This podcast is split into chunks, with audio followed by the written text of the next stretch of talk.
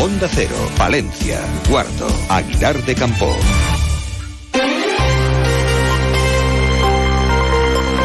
Más de uno. Onda Cero Palencia. David Frechilla.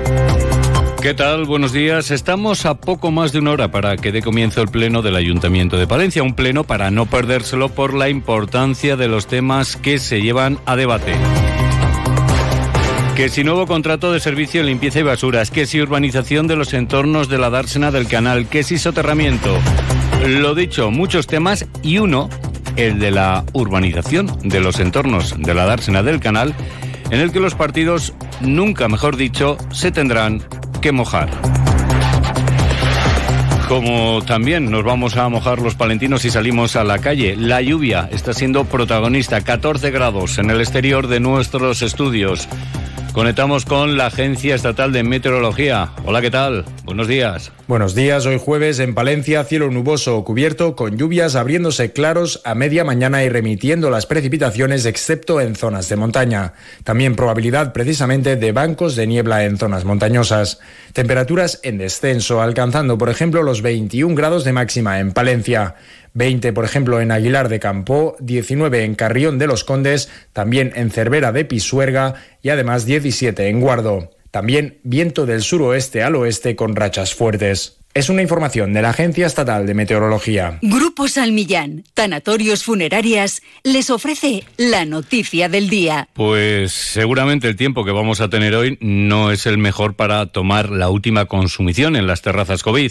Hoy se pone punto y final a estos espacios que nacieron para sortear las restricciones de la pandemia y que el equipo de gobierno del Ayuntamiento de Palencia ha decidido eliminar a la espera de que se elabore una nueva ordenanza reguladora. A partir de mañana los hosteleros tendrán hasta el día 28 de septiembre para desmontar las denominadas terrazas COVID. Grupo San Millán sigue creciendo en la capital y también en la provincia. En la calle Extremadura 12, nuevos velatorios crematorio con amplias y confortables salas. También en venta de baños y Villamuriel. Grupo San Millán. Siempre a su servicio las 24 horas del día en el teléfono 979 166 200. Vamos con otras cuestiones, atentos porque vamos a hablar de una herramienta que de hacerse realidad puede ser una revolución para el mundo del campo de Palencia. El sector está trabajando en la puesta en marcha de una lonja cerealista en Palencia y Valladolid. Dada la importancia del sector cerealista en ambas provincias, eh, desde mediados de primavera un grupo de almacenistas puso sobre la mesa la posibilidad de crear una lonja cerealista. Esta lonja estaría conformada por la OPA más representativa, cooperativas, almacenistas y administración regional y se reuniría al menos una vez a la semana para fijar precios. José Luis Marcos es el presidente provincial de Asaja.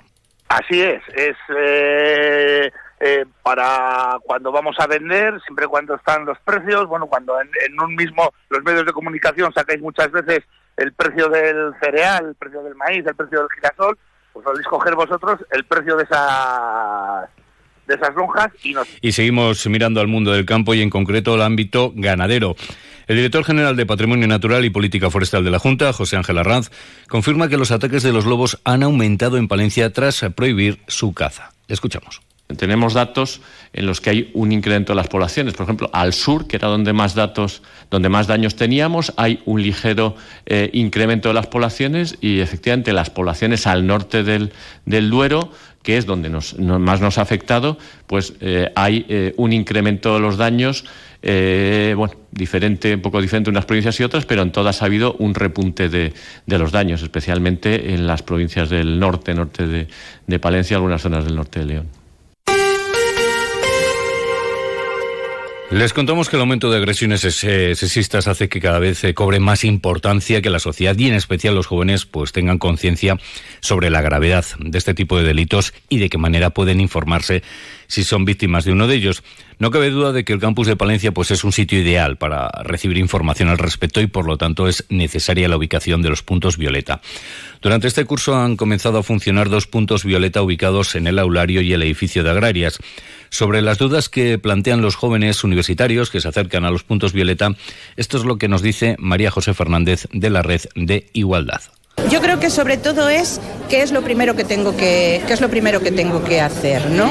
O sea, dónde puedo acudir, dónde puedo ir. Y ahí es donde entra esa información de en tu centro hay un responsable de la red de igualdad o habla con un profesor o profesora que te van a decir.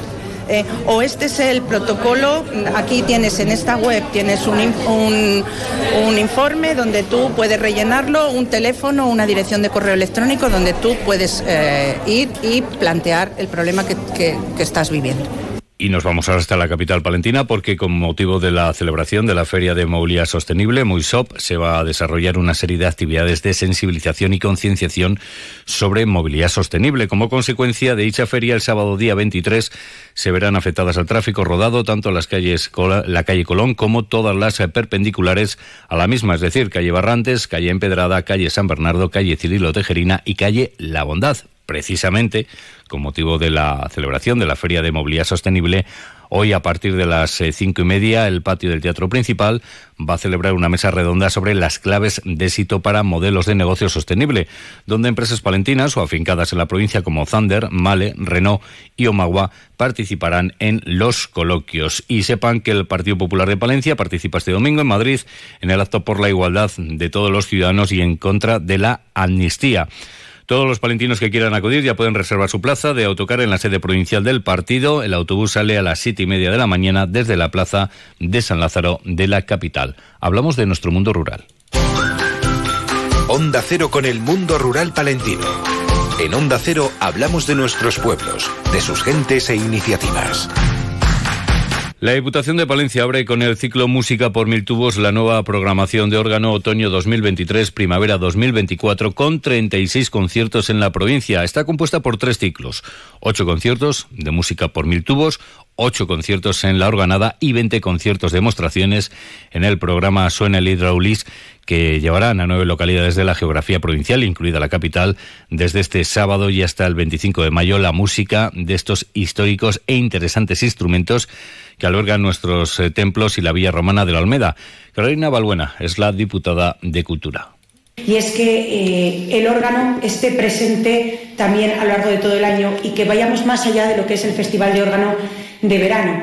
Que haya una programación en torno a nuestro patrimonio organístico en otras eh, temporadas y meses que son atractivos, como hay que decir que lo es el mes de octubre, de ahí que hayamos escogido eh, para celebrar esa organada eh, por segundo año consecutivo en un mes en el que el turismo cultural nos visita y estamos en el foco y en el punto de mira por ser una de las provincias con más patrimonio organístico y y seguimos en la Diputación, pero ahora para hablar de deportes, el verano es un buen momento para realizar actividades deportivas. La institución provincial ha hecho balance de la programación deportiva organizada durante la época estival.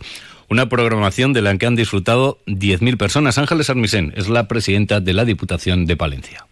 Una oferta hecho en la Diputación Provincial variada para todas las edades, algunas de ellas, y que cumple los dos objetivos de la actividad de esta Diputación. Como he dicho, es la igualdad de oportunidades y, en segundo lugar, la innovación en la oferta. Y a las 10 de la mañana el San Sebastián Mártir del Greco volverá a salir de la Catedral de Palencia. En esta ocasión su destino es la ciudad italiana de Milán, donde va a ser exhibido en la muestra El Greco, que albergará el Palacio Reale desde el 11 de octubre de 2023 hasta el 11 de febrero de 2024. Y ya saben que la actualidad de nuestra capital y provincia regresa a las 12 y 20 más de una Palencia. Julio César Izquierdo, ¿hoy con qué temas? Buenos días, protagonistas. Pues protagonista será de nuevo el cuarto Congreso Autonómico de Castilla y León para pacientes con cáncer y familiares que se va a celebrar este viernes y sábado en Palencia. Contaremos hoy en la radio cercana con nuevos invitados y también vamos a reconocer la actualidad de la Universidad Popular de Palencia.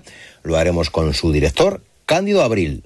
Estos y otros temas hoy en la radio cercana. Hasta luego, buenos días.